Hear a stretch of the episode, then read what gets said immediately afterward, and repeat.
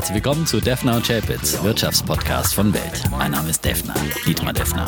Mein Name ist Chapitz, Holger Chapitz.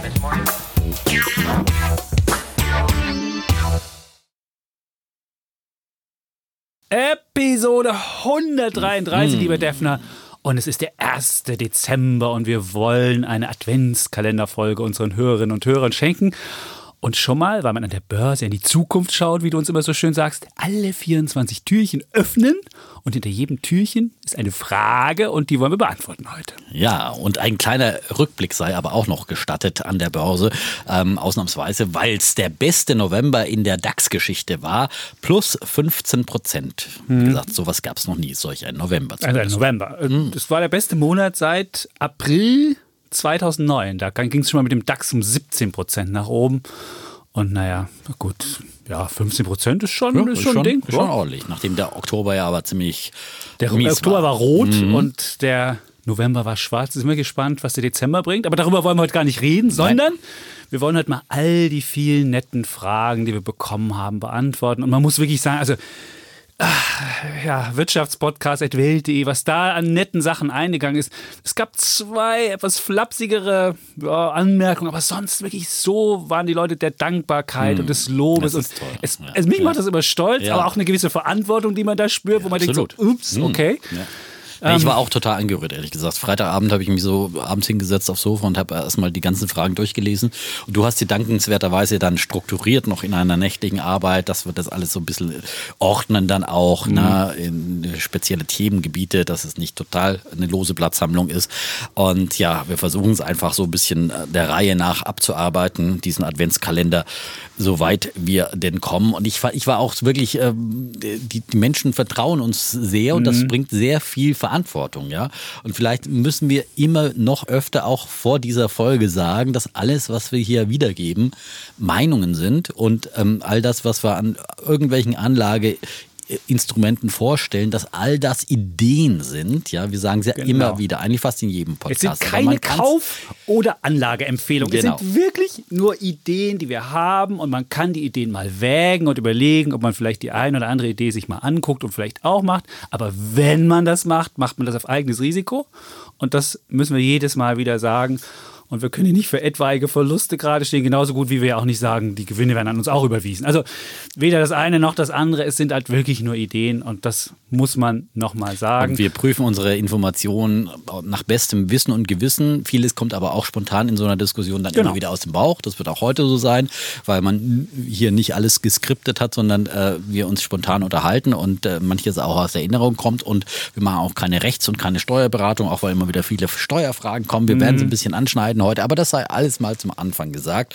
Und das gilt für jede Folge und immer wieder hinters Ohr schreiben. Und man muss sich letztendlich seine eigenen Gedanken machen. Und dazu wollen wir erziehen und äh, euch dazu bringen, dass ihr eben selbstverantwortlich diese eigenen ähm, Entscheidungen trefft, diese Anlageentscheidungen und euch Gedanken um euer Portfolio macht und ähm, nicht sagt, jetzt muss ich es aber erst dem Defner und Chapis schicken und das genehmigen lassen hier so. Ja? Ja. Obwohl wir haben auch ein paar Depot-Vorschläge, mhm. da gibt es ja viele Menschen, die machen das sehr, oh. ganz ganz kleinteilig und äh, sagen dann, soll ich 20 ETFs oder 100 ETFs oder keine Ahnung, was die Menschen haben. Auch da ja. werden wir heute Antworten geben, wie viele ETFs denn überhaupt sinnvoll sind, zusammenzupacken. Und es gab auch viele Fragen nach persönlichen Sachen wie viele Aktien der Defner hat. Deswegen wird es heute wahrscheinlich auch eine Folge, wenn der Defner seine ganzen Aktien immer runterbetet, die nein, wahrscheinlich nein, nein. die das Stunde überschreiten. Nein, nein, das war ja nicht die Frage, dass ich sage. Wenn die Frage mal kommt, könnte man mal drüber nachdenken. Es war nur die Frage, wie viele ich ja, habe. Ich gut. kann auch die größten Positionen wegen mir verraten. Ähm, so, weil okay. sonst mal, können wir mal eine Sonderfolge machen, ja, so, wenn ich alle vorstellen sollte. Alle ja. ähm, auch das kommt noch, aber wir besprechen auch ein paar Einzelaktien. Für die Aktienliebhaber ist also was genau. dabei, für die ETF-Liebhaber ist was dabei und es gibt einen Emerging Markets ähm, gut also ein, ein, ETF für Emerging Markets, der nach ESG-Kriterien. Es gibt mhm. da einige und da habe hab ich mal einen rausgesucht. Das ist wirklich relativ schwierig, da einen zu finden, der auch wirklich gut ist. Das muss man oh. bei all diesen, bei all diesen ETFs muss man gucken, wenn es diese, diese nach grünen oder nach Nachhaltigkeitskriterien sind, muss man immer bei jedem ETF genau nachgucken, was verbirgt sich dahinter. Und da hat er ein Hörer gestärkt, hat mir einen Vorgeschlag geschickt und da dachte ich so, hä, warum ist da Südafrika so hochgewichtet und anderes ganz klein? Also wirklich, es ist ist, man muss da wirklich, gerade die- bei diesen neuen Sachen, muss man genau darauf gucken, weil es da keine Standards gibt. Auch darüber werden Mhm. wir heute reden. Also die Fleißarbeit hat wieder der Kollege Chapitz gemacht. Äh, na, doch, Guck mir das halt an, ich will halt wissen, was dahinter steckt. Super, Deswegen super, gucke ich toll, mir die Sachen toll, an und denke mir so, Nein, das, ist, das sollte hier nicht negativen Beigeschmack bekommen. Ne? Das ist, ich, ich kann es nur würdigen, ja.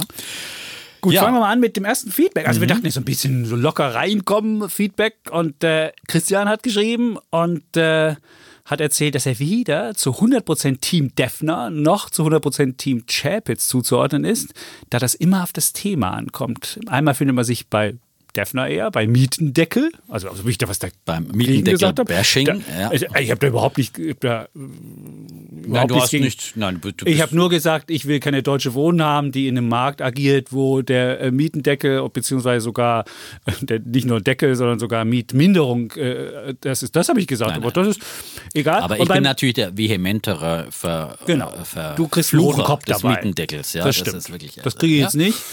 Und beim Thema Tesla, also bei mir eher komisch, weil weil eigentlich steigt ja wieder, hat heute, hat gestern, also Montag, hatte, ist Tesla sogar über 600 Mal gestiegen. Ja, jetzt ist sie, heute kommt ja Elon Musk zu uns. Und liest erstmal die Axel Beilage vom Chapitz. Das ja. ist das Erste, genau, die. Erste, ja. Das ist das, liest Erste, noch, bevor er er überhaupt ist. Privatchat serviert, ja. Ja, genau, dann siehst du Und das. dann sagt er, oh gut, steige ich trotzdem aus. Nein, nein, nein. Nein, du hast ja freundliche Worte auch mal gefunden. Wir ne? haben, nein, schon wir, haben drüber nur, wir haben uns dem Phänomen Tesla gewidmet und äh, Und du hattest ja einige Argumente aus und die Argumente und da haben wir auch 132 Mails zu Folgen. Mhm. bekommen und äh, das werden wir demnächst mal weiter besprechen. Wir wollen ja keine Tesla-Folge heute machen. Auf jeden Fall, Ja. was man aber, aber, aber zum Thema Elektromobilität es scheidet natürlich die Geister und Ja. entsprechend habe ich da auch ein bisschen Widerspruch bekommen, ja, weil ich manchem äh, zu äh, euphorisch das Thema E-Mobilität äh, propagiere hier, würde ich jetzt mal so, so locker sagen. So Dirk aus Kalf, Ja. aus ja, Baden-Württemberg im Schwarzwald. Kalf, Schwarzwald. ja, hoch, ich glaube Hochschwarzwald. Ja. Ist es so? Manche haben aber auch mein Schwäbisch reklamiert, also deswegen halte ich mir jetzt auch in Grenzen. Bitte? aber Das machst du doch ganz aus gut. Kalf hat geschrieben. Ja? Hingeschrieben, dass seine Frau und er eins hätte, eu Auto. Also zwei Autos. Ja, zwei ich Autos weiß nicht, ob es der Daimler ist, aber ist auf jeden Fall ein Verbrenner. Nein. Und Sie haben zwei hat- Verbrenner, das Genau, stimmt. er hat zwei Verbrenner und hat gesagt, eben kannst du es davon ein Elektroauto. Seine Tochter, die macht gerade soziales Jahr in Münster und äh, 500 Kilometer von Kalf entfernt wäre das. Und äh, da haben sie sie neulich hingefahren und das waren hin und zurück 1000 Kilometer und ja, mussten halt jeweils nur einmal kurz fünf, ein paar Minuten tanken und äh, dann eben zu Fürth nach Münster gefahren. Das wäre halt der große Vorteil des Verbrenners. Und dann meinte er Nummer zwei, Auto Nummer zwei, könnte dann eventuell ein Elektroauto sein, ist aber auch keins, weil vielleicht will man ja auch ja die Tochter mal zum Studieren das Auto benutzen oder was auch immer. Und äh, die, von daher meint er, für ihn kommen eben weder bei Auto Nummer zwei als auch bei Auto Nummer zwei, dass er theoretisch auch in der eigenen Garage laden könnte ein Elektroauto in Fahrt und deswegen hat er gesagt, äh, wir beide ja, sollten doch beim Thema Analysen zum Thema Elektroauto bedenken, dass ihr beide kein einziges Auto besitzt. Ist richtig so, aber ich muss auf meine Automobilvergangenheit hinweisen. Seit dem 18. Lebensjahr habe ich viele Enten gefahren. Und einen Porsche Und ein gefahren. Porsche. Ein Porsche, Ja. ja. Und ein Porsche, ja, bis ich den 2008 geschrottet habe. Also ich habe alle handautomobile Erfahrung und bin auch immer schön die 500 Kilometer Strecken von Berlin nach Franken gefahren mit dem Porsche. Man, Mhm. Einmal, glaube ich, sogar eine Rekordzeit von irgendwie knapp über drei Stunden. Also immer schön über 200. Gebrettert. Ja. Äh, die A9 gebrettert, runter. Ja. Aber äh, da muss man dann auch öftere Tankpausen einlegen. Also da kommt man keine 500 Kilometer weit mit dem Porsche. Aber was, womit Ja, er ja recht hat, dass wir hier häufig so aus dieser Großstadtperspektive unsere Welt beleuchten. Das ist ja auch, wenn wir, wenn wir andere Themen haben, dass wir oftmals diese Berliner Brille haben, wo man, wo das öffentlich, wo der öffentliche Nahverkehr gut ausgebaut ist, wo man eigentlich überall mit dem, mit der U-Bahn oder mit der Straßenbahn oder womit auch immer hinkommt. Und dass dieser paradiesische Zustand nicht überall so ist. Aber wie gesagt, ich weiß das durchaus noch aus meiner Jugend. Ich bin ja auf dem Bauernhof aus, aufgewachsen und ähm, da war natürlich äh, ein eigenes Auto endlich ein Stück Freiheit. Vorher hatte man ein Moped oder ein Mofa vielleicht, aber das Auto war dann der Gamechanger und endlich warst du frei und mobil und äh, auch wenn es noch so eine klitzekleine Kiste war oder eine Ente, was auch immer, äh, das war halt schon wichtig und das ist weiter wichtig und deswegen, also ich, äh, Thema Mobilität ist für mich absolut wichtig, aber in der Stadt ist natürlich in der Tat ähm, ein anderer Umgang und da hat man leichter Zugang zur Mobilität in Form auch von äh, äh, gescherter Mobilität, geteilter Und Mobilität. dann hast du auch nicht solche Reichweitenangst. Genau. Kollege Sommerfeld hat das ja jetzt wieder gehabt, nachdem er nach Hause gefahren ist und den Puls da hatte und dann mit 20 km/h, äh, mit 20 Kilometern noch Batterieladung zu Hause ankam und dachte, komme ich noch zu Hause an? Und dann sitzt man bibbernd im Auto. Also insofern, da, das ist ja nur die, die, die Sache. Und die zweite Mail, die wir bekommen haben von Jörg aus Dortmund, er ist regelmäßiger Hörer unseres Podcasts und er ist so ein bisschen die Hymnen auf Tesla leid. Und der Herr Deffner scheint naturwissenschaftlich technisch völlig ungebildet zu sein. So, das zum einen. Die Ich eine hatte immer einen Anmerkung. Mathe-Leistungskurs, möchte ich auch an dieser Stelle Gut. mal sagen.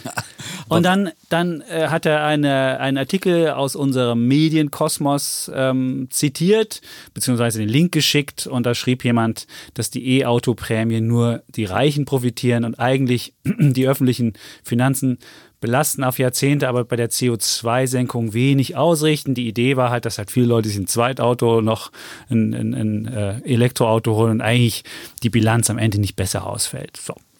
Haben wir ja auch schon reichlich diskutiert. Da hatte ich ja neulich mal diese äh, Studie der deutschen Ingenieure genannt, die, die ja dann auch behauptet haben, CO2-Bilanz von E-Autos wäre ja ganz schlecht und so weiter. Gibt es aber eben auch andere äh, Studien, äh, die es eben auf dem Markt gibt. In der Tat bin ich kein Physiker und natürlich keiner, der solche äh, Studien äh, dann äh, machen könnte.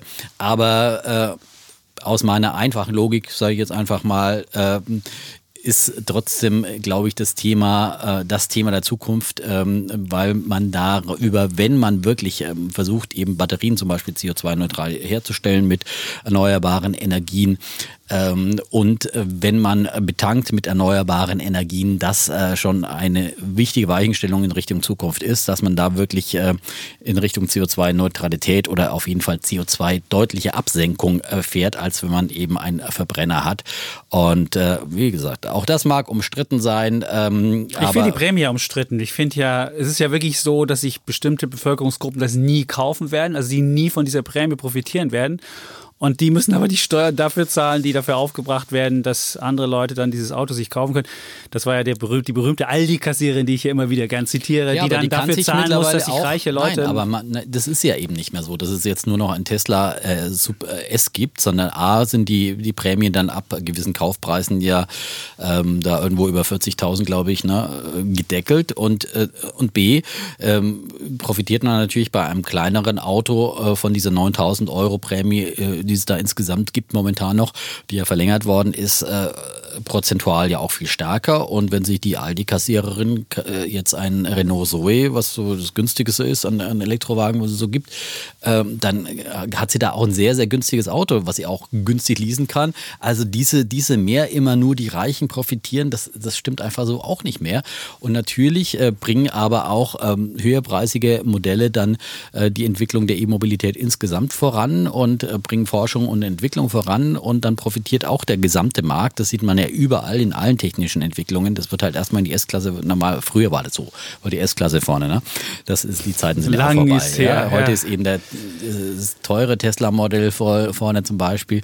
Aber äh, es gibt jetzt immer preisgünstigere E-Autos und die Entwicklung ist ja wirklich äh, ähm, fast exponentiell, was man jetzt äh, langsam an äh, Batterieleistungsfähigkeit bekommt und, äh, und dann werden die Batterien günstiger, die Reichweiten größer und dann kann man irgendwann mal auch mal 1000 Kilometer fahren äh, von Münster nach Kalf und zurück oder andersrum und ähm, da ist sehr, sehr viel jetzt, was exponentiell Ja. unterwegs ist, finde ich und Das deswegen, ja. Hoffen wir zumindest. Auf jeden Fall, es gibt ja so die Berechnung, dass im Jahr 2023 ungefähr ähm, Kostengleichheit besteht zwischen Elektroautos und Verbrennern. Und dann müsste es ja für alle auch sinnvoll sein oder beziehungsweise dürfte es kein Nachteil mehr sein, es sei denn, man hat keine Ladesäule vorm Haus, das ist ja immer noch das Problem.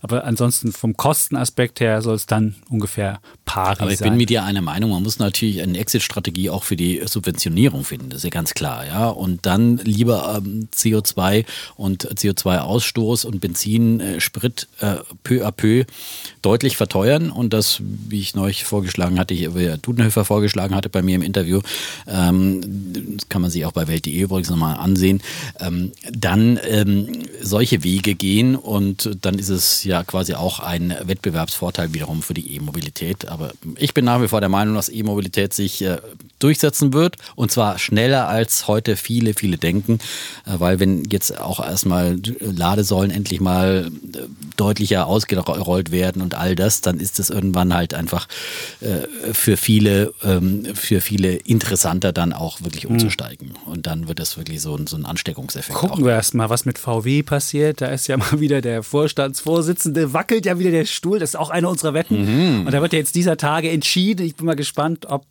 Herr Dies seinen Stuhl behält. Das wäre für VW wahrscheinlich schrecklich, wenn sie diesen Vorstandsvorsitzenden verlieren würden. Andererseits frage ich mich, warum um Gottes Willen will der seinen Vertrag über 2023 verlängern? Ich habe es wirklich nicht verstanden. Kannst du mir das erklären?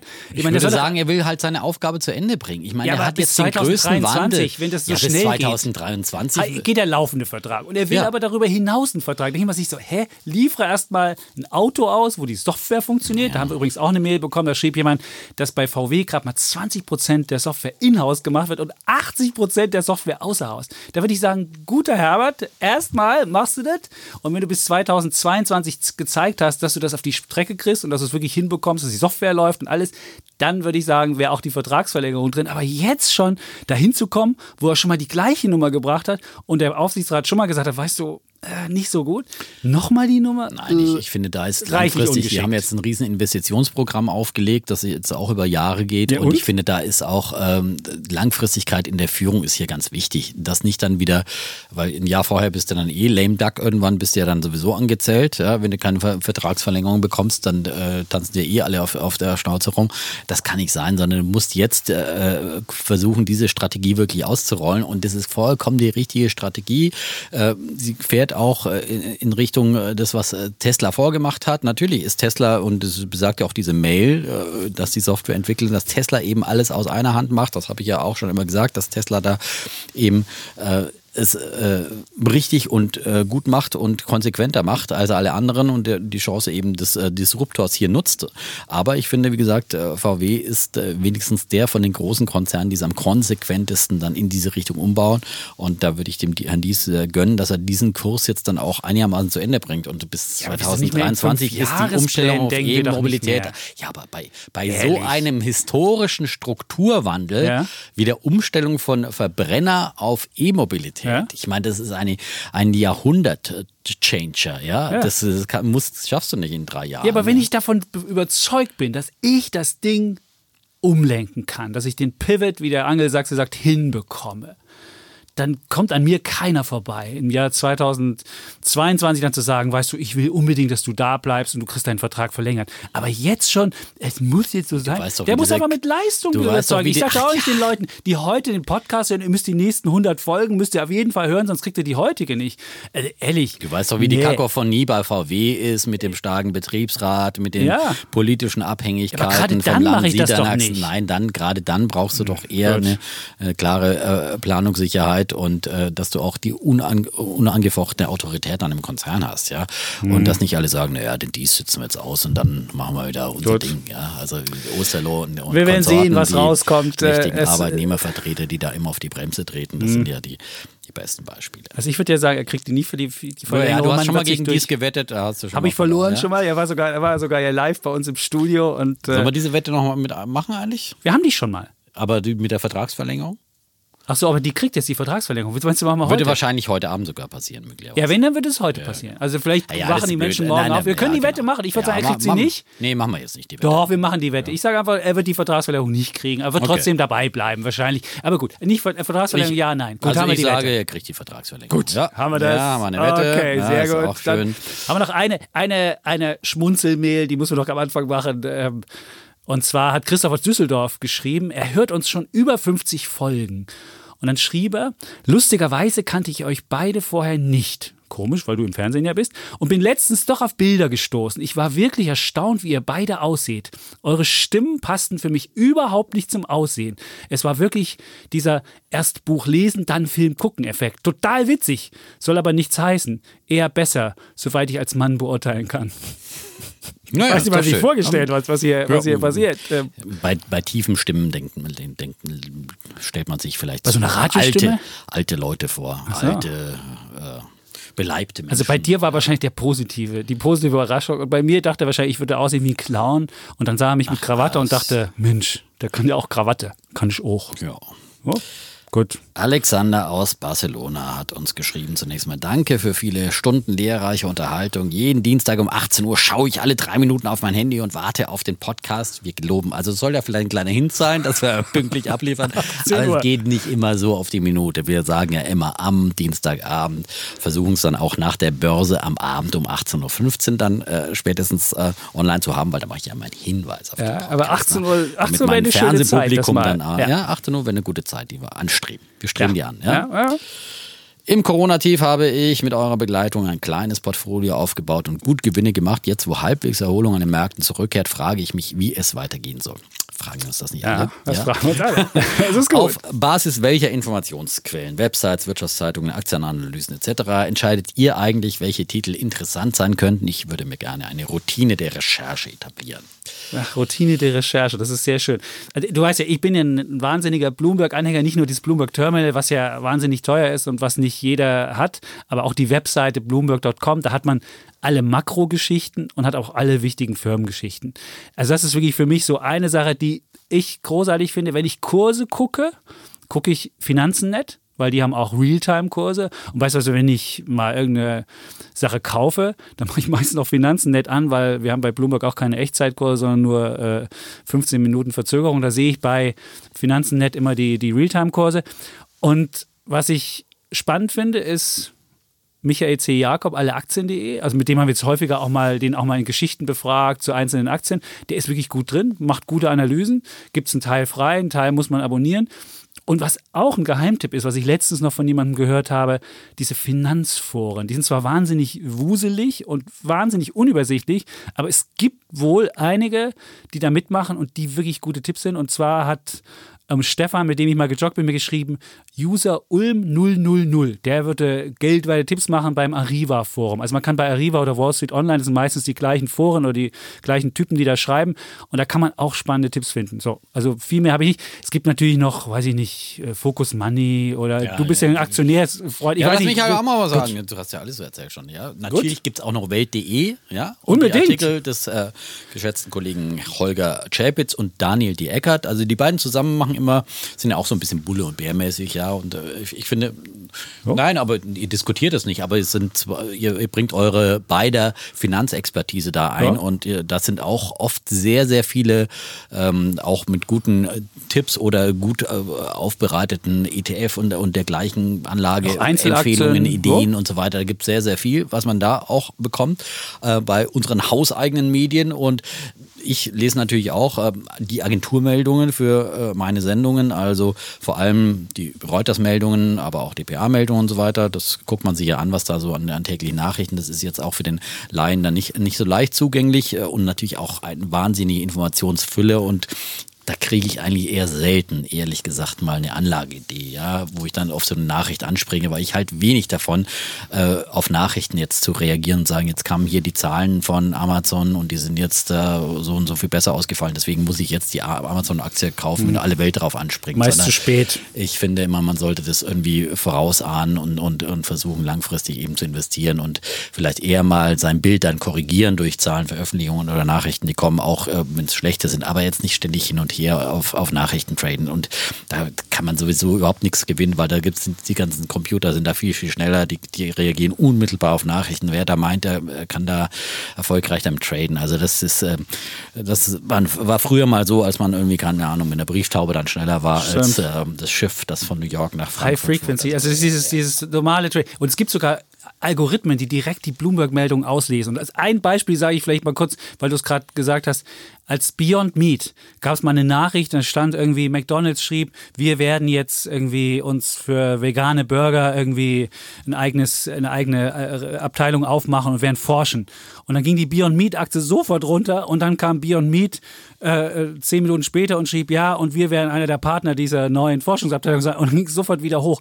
Und so schnell wie diese Meldung kommt, kann man selbst nicht traden. Insofern ist auf Meldungen traden wahrscheinlich eher, wie du es gesagt hast, Dann lese ich So. persönlich noch das Handelsblatt. Ähm, Ist halt die äh, Wirtschaftszeitung, die allein, eine reine Finanz- und Wirtschaftszeitung. Das ist dann halt wirklich auch äh, dann was fürs, für, die, für die Freaks, ja, äh, weil da wirklich sehr, sehr viel an Informationen drin sind. Gibt es aber auch eher selten Anlageempfehlungen, muss man sagen.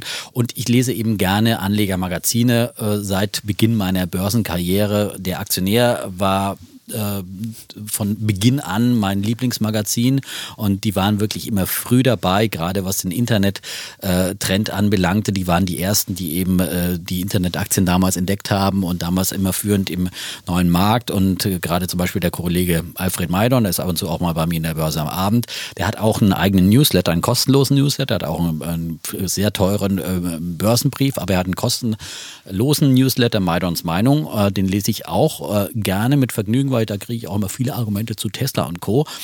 Ähm, also der ist selber begeisterter Tesla-Fahrer zum Beispiel.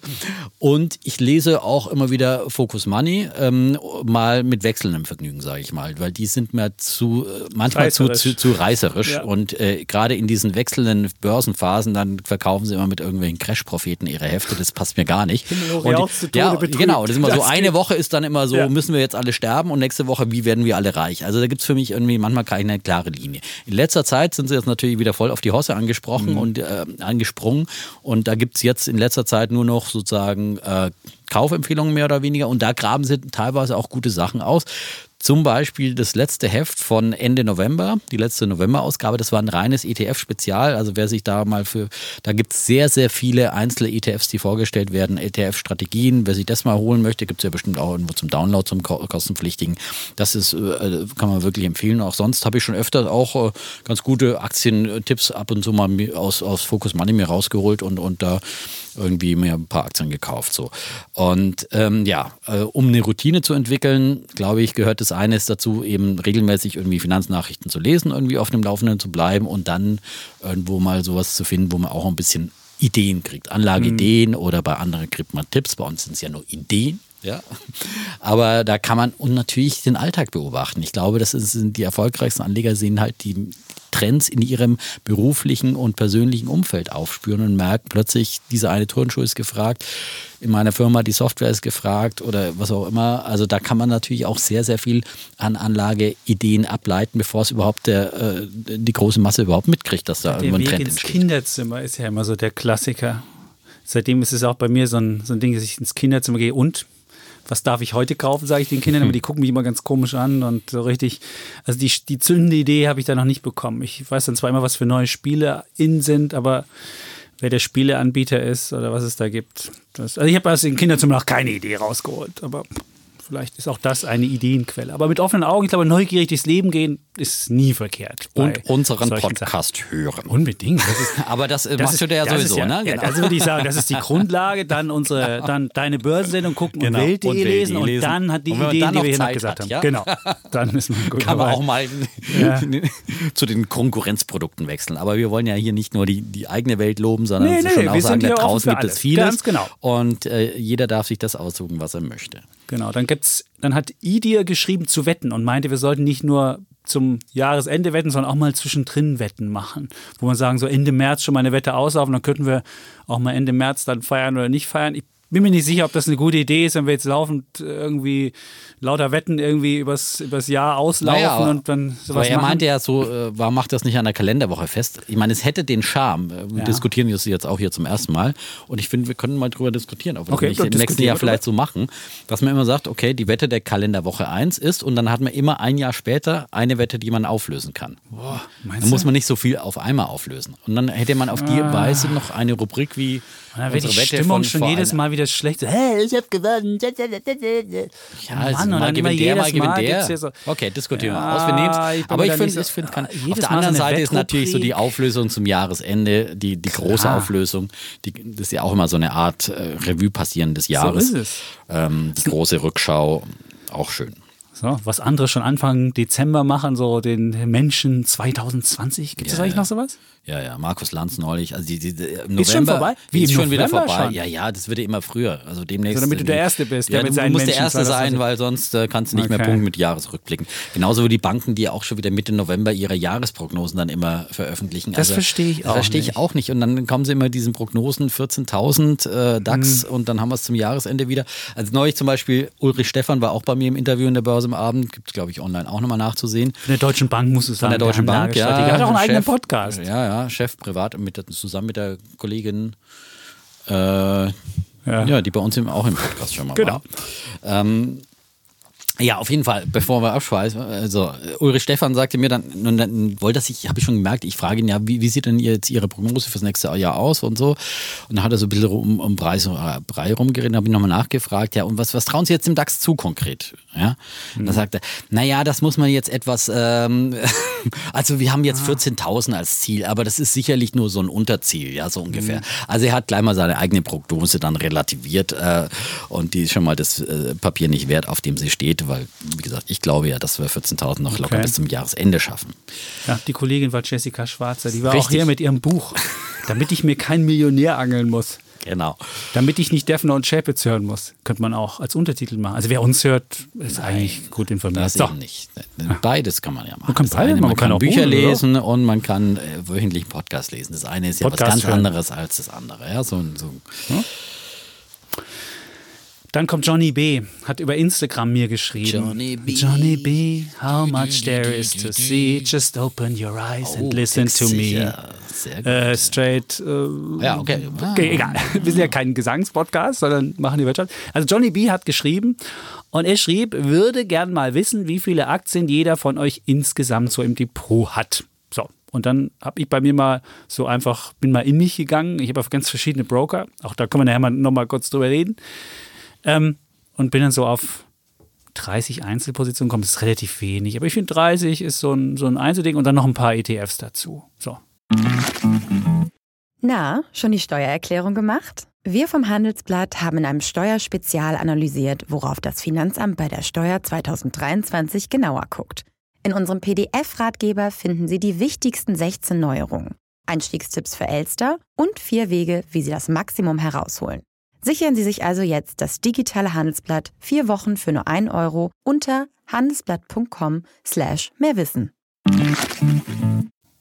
Ich habe auch mal nachgezählt, jetzt reine Aktienposition Oh, habe ich im, im Aktiendepot habe ich 37, ja. Nur? Im- Ja, nur. Alter. Aber ich habe ja auch, und dann habe ich ja, ich habe eine, die Mehrzahl habe ich äh, mit CFDs ja abgebildet. Ah. Okay. Auch Aktienpositionen, da habe ich 56, ja. Okay. Und das sind dann eben gehebelte Positionen. Ich glaube, zum Thema CFDs gab es ja auch noch eine Frage. Da, die wollen wir nachher noch beantworten. und Ganz genau. ähm, schichte aber immer mehr jetzt auch wieder um Recht von CFDs raus, weil ich ja halt da bei CFDs dann Gewinne mitnehme und dann sie ein bisschen in den sicheren Hafen des Aktiendepots. Das ist bei mir der sichere Hafen. Gehe Ja? den sicheren Hafen des Aktiendepots. Ein ungehebeltes, Ja. nicht beliehenes Aktiendepot, Genau. ja? Ich gehe ja? von der Biontech CFD, steige ich in die Biontech Aktie um. Nee, und das ich ist dann der steige dann auch Hafen. selbst dann steige ich jetzt auch eher äh, so ein bisschen, was ich jetzt gerade mache, ist immer, wenn ich eben so Tech-Gewinne mitnehme Mhm. und CFD-Gewinne, dass ich dann eher im Aktiendepot mir ein bisschen was Biedereres kaufe. Ja? Also Bieder. äh, zyklische Werte, ja, das ist ja momentan auch ein bisschen der Trend, dass man jetzt wieder in, in Zyklika reingeht, die Mhm. Das konjunktursensitive. Werte, äh, Werte auch mit der Dividendenrendite, was man dann wirklich auch wieder ein bisschen, ein bisschen länger liegen kann, kann, lassen kann, weil CFDs sind natürlich äh, per se, äh, sind es keine Buy- and Hold-Instrumente, weil da wird man sowieso automatisch äh, gegebenenfalls ausgestoppt. Deswegen ähm, vom CFD ähm, ähm, ähm, Dinge äh, ins reale Depot. Gut, aber jetzt hat hier jemand die übertragen. Frage nach Teilverkäufen. Jetzt sehen wir mal Warte, an, die meisten ich, Leute ich wollte noch sagen, was so. meine größten, weil ich Du wurde ja nicht größten? gefragt. Ich, ich hab, dachte, ich sage jetzt mal, was meine fünf größten Positionen sind. Und jetzt kommt der Defner, die Nummer eins. Ist, ähm, und weil die Aktie halt auch sehr, sehr stark gestiegen ist, deswegen. Jetzt kommt Tesla. Ist, Wenn du jetzt nicht Tesla sagst, dann- dann- Tesla dann- ist nur noch an der, habe ich, äh, Was? Die Nummer eins ist Jumia. Jumia Okay. Technologies, Ja, von mir okay. ja auch schon öfters vorgestellt. Und die Aktie ist ja wahnsinnig abgegangen vom Corona-Tief. 2 Dollar im, im März bis auf jetzt zuletzt 40 Dollar hochgeschossen, also verzwanzigfacht vom äh, Tief zum Hoch in diesem Jahr. Und ich hatte damals halt auch ähm, in diesen Tiefzeiten dann immer wieder mal verbilligt und entsprechend habe ich jetzt aber auch viele verkauft schon. Ja, also Okay. da habe ich schon mehr als die Hälfte auch äh, verkauft, immer wieder in die steigenden Kurse rein Gewinne mitgenommen. Aber so in größeren Posten würde ich jetzt durchaus behalten, weil von der Amazon Afrikas, schon öfters besprochen hier, äh, bin ich schon strategisch sehr, sehr überzeugt. Äh, Cinco Solar, auch schon öfters genannt, weltgrößter Solarproduzent aus China, relativ günstiges äh, KGV im mittleren, also so um die 15 ist das KGV für so einen großen und die Aktie ist auch extrem ja angesprungen. Ähm, das ist meine zweitgrößte Position und dann habe ich Vata jetzt letzte Woche ja vorgestellt und habe danach äh, die nochmal richtig aufgestockt, ordentlich aufgestockt, Aufgestockt. ja, weil die ist ja nach der Podcast-Besprechung erstmal nochmal weiter runtergegangen, so bis auf äh, Richtung, keine Ahnung, 103, 104 Euro oder sowas gefallen. Ich fand, das war jetzt einfach war jetzt einfach zu billig. Ich hatte vorher die schon länger im Depot und habe jetzt dann nochmal irgendwie die Position äh, verdoppelt. Ja, die ist jetzt auch unter den größten Positionen. Dann ist BYD, Build Your Dreams, Elektroautobauer aus China. Ähm, nach Tesla die Nummer zwei, auch eigener Batterieproduzent. Ist bei mir die Nummer vier. Und erst auf Platz fünf kommt in der Tat Tesla. Und ich habe in der Tat jetzt wieder mal eine halbe Position äh, von Tesla verkauft. Okay. Äh, weil die ja schon wieder auch gut gelaufen ist. Ne? Da Also zu der Bekanntgabe Frage, der wie machst du das und warum machst du das? Ich schreibe dir nämlich hier, und das ist auch eine gute Frage. Ähm, Wolltest du noch sagen, was deine größten Positionen sind? Oder hast du es gar nicht aus? Ich habe meine, auch meine, meine größten. Ich, hab, so ich, hab, ich kann sagen, was meine erfolgreichsten, meine, meine Loser-Dinger sind. Also erfolgreichste, noch. die erfolgreichsten Ja. sind Bitcoin, Biontech, Mhm. Amazon, Vata, Arealbank. Die habe ich günstig im, im Tief geschossen. Müncher Rück, Fresenius Medical Care. Und was nicht so doll gelaufen ist, also es ist jetzt alles im Plus, weil gerade ja alles läuft. Und ich habe Und ich alle sagen, ich solche, den, die du noch im Depot hast. Genau, ich habe aktuell, genau, ne? ich habe Keine, ein paar Sachen habe ich ja rausgeworfen. Hast, ja. Deutsche Bank habe ich mal getradet oder, Ja. oder Lufthansa. Und was nicht so gut gelaufen ist, was schlechter gelaufen ist als der Markt, war Covestro, Centrotech, Roche. Ich habe Nasdaq. Ich dachte, das muss doch eigentlich laufen, Nasdaq weil wenn so viel Börsen. Aktie. Ist eine Aktie. Ach so, die Ja, ja, Nasdaq-Aktie. die Nasdaq-Aktie. Ah, okay. Aber läuft nicht. Hätte man- Hätte man besser MSCI geholt. Dachte ich mir, Nasdaq war billiger, aber auch aus einem guten Grund, wie sich jetzt zeigt. Morphosis und Deutsche Post war jetzt auch nicht so erfolgreich. Und ja, das so, und ich kann da noch dazu sagen, also ich habe schon auch äh, jetzt nicht so ganz äh, große Positionen, aber auch nicht so ganz kleine. Also, aber ich Mhm. Ja. würde immer, wenn ich, also wenn ich jetzt Aktien kaufe, ich habe jetzt keinen so Neo-Broker, dann versuche ich schon immer so 1000 Euro in eine Aktie zu stecken. Okay. Mindestens, ja. Und bei den CFDs sind es auch Positions, ab Positionsgrößen 1000 Euro pro Position. Das heißt aber, das Eigenkapital, das dann drin steckt, ist in dem Fall ja nur 20 Prozent, also 200 Euro oder sowas. Ne? Ähm, aber gibt es Mhm. Also man natürlich bewegt auch mit größere 200.000, Positionen. das muss man den genau, Leuten mal sagen. da Also man sagen. Ja, bewegt halt mit einer kleinen Summe Das ist der Hebel Großes. 5 dann eben zum Beispiel. Und wenn die Aktie dann 1% steigt, dann steigt das Ding 5%. aber wenn die Aktie unten- 20 Prozent verliert, ist dein ganzes Eigenkapital futsch. Futsch. Also, ja, So, das und da wirst du halt rausgeschmissen, rausgestoppt. Und deswegen sagen wir immer, CFDs äh, sind wirklich nur was für erfahrene, für erfahrene Anleger. Und äh, das ist wirklich sehr, sehr gefährlich. Da kann man sich wirklich äh, sehr die Finger verbrennen. Und da muss man sich auch drum kümmern. Das ist jetzt nichts, Genau. wo man sagt, so, oh, einmal die Woche mache ich mein CFD-Depot auf oder gucke ich mal rein. Das ist es nicht. So, so viel zur Offenbarung. Genau. Du wolltest noch was? Nee, es ging um die? Frage, warum du denn Positionen, also es ist ja immer die Frage, die ja ganz viele Leute haben. Du bist von einer Sache überzeugt, so wie von Tesla, und jetzt steigt die und warum nimmst du dann Gewinne mit und lässt sie nicht weiterlaufen? Und der Kollege hier hatte geschrieben, Johnny B., Genau. das war ja mit Meyerburger so, dass er die die gekauft hat. Du hast sie ja mal zum, zum Bullen der Woche hier erklärt. Und dann ist die 100% gestiegen und dann fragt er sich, naja, warum soll ich denn jetzt da Teilpositionen mitnehmen, wo doch möglicherweise Meyerburger jetzt so toll ist und so weiter. Vielleicht sagst du das einmal.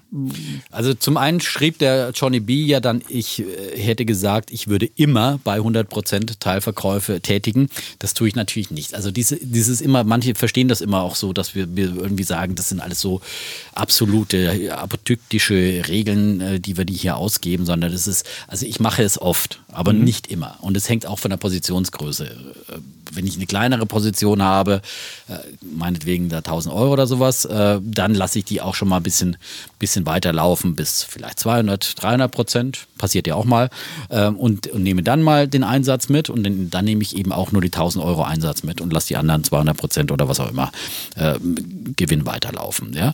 Und dann, ähm, aber oft mache ich es bei größeren Positionen, CFD-Positionen, da mache ich es dann eben schon, dass bei 100 Prozent oder sowas dann einfach mal Gewinn mitgenommen wird. Auf der einen Seite, weil ich natürlich immer diese Fantasie habe mit vielen, vielen neuen Anlageideen, die ich dann auch gerne noch als Geld, das ist mein Problem. Äh, ja, genau, mehr Ideen als Geld, Ja, ja, im Gegensatz zu Herrn Samba. Ähm, und äh, das ist das eine. Und das andere ist halt, äh, ich finde, es ist halt so eine, so eine, so eine äh, guter Kompromisslösung, eine gute Kompromisslösung, weil man auf der einen Seite eben sein Eigenkapital rausholt, sein eingesetztes Kapital und dann einfach viel schmerzfreier so eine Position laufen lassen könnt. Und Sinn der Sache ist es in der Tat, dass man die laufen lässt, ja, und äh, die Gewinne laufen lässt. Und nicht dann, wenn es wieder einen Rückschlag gibt, äh, dann, dann doch wieder verkauft. Äh, sondern dann sagt man, okay, was da drin ist, ist ja eh der Gewinn, ja. Und das lege ich jetzt wirklich zur Seite und, und ähm, das kann ich jetzt einfach dann wirklich langfristig liegen lassen, weil es ja eh ein gewonnenes Geld ist. Und da tut man sich psychologisch mit einfach viel leichter, als wenn man sozusagen da hart erarbeitetes Geld rein investiert hat. Und dann ist man da, glaube ich, länger bereit, langfristig dabei zu sein. Aber man kann bei guten Anlageideen natürlich immer auch im ganzen Kapital drin bleiben. Und äh, man muss das auch, solche Sachen kann man sich so als, ja, es ist eine Hilfe, ja, für mich auch. Äh, ähm, aber ich mache das auch nicht äh, eben so, so stoisch, dass ich dann immer, immer sage, das muss ich jetzt immer so machen, sondern überlege es dann an der Stelle. Oder man denkt sich, ich will einfach nur eine Aktie mal traden, will die aber gar nicht langfristig Das ist besitzen. eine ganz andere Strategie. Und das ist eine andere Strategie, dass man einfach sagt, ach, Deutsche Bank schreit mir an, ist billig, aber eigentlich besitzen will ich sie nicht. Dann tradet man die einmal hoch und hofft, dass es so kommt.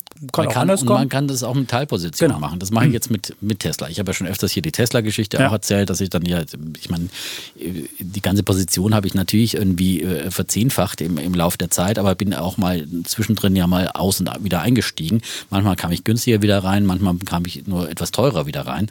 Ähm, und seitdem steige ich jetzt bei Tesla nie mehr ganz aus, aber jetzt mache ich halt sowas wie einfach mal gestern mal die Hälfte verkaufen. Da bin ich immer weiterhin noch dabei, weil ich nach wie vor an diese Geschichte einfach glaube, aber auch sehe, dass die Aktie und das Unternehmen schon extrem hoch bewertet sind und dass es da auch Rücksätze geben kann. Und dann kann man mit einem anderen Teil ja auch ein bisschen traden nochmal. Und dann, wenn es wieder zurückkommt oder sowas, dann kauft man wieder ein bisschen nach. Und da ist man auch nicht immer auf der sicheren, macht man auch nicht mal alles richtig, aber das ist so eine Idee, die man auch machen kann. Super.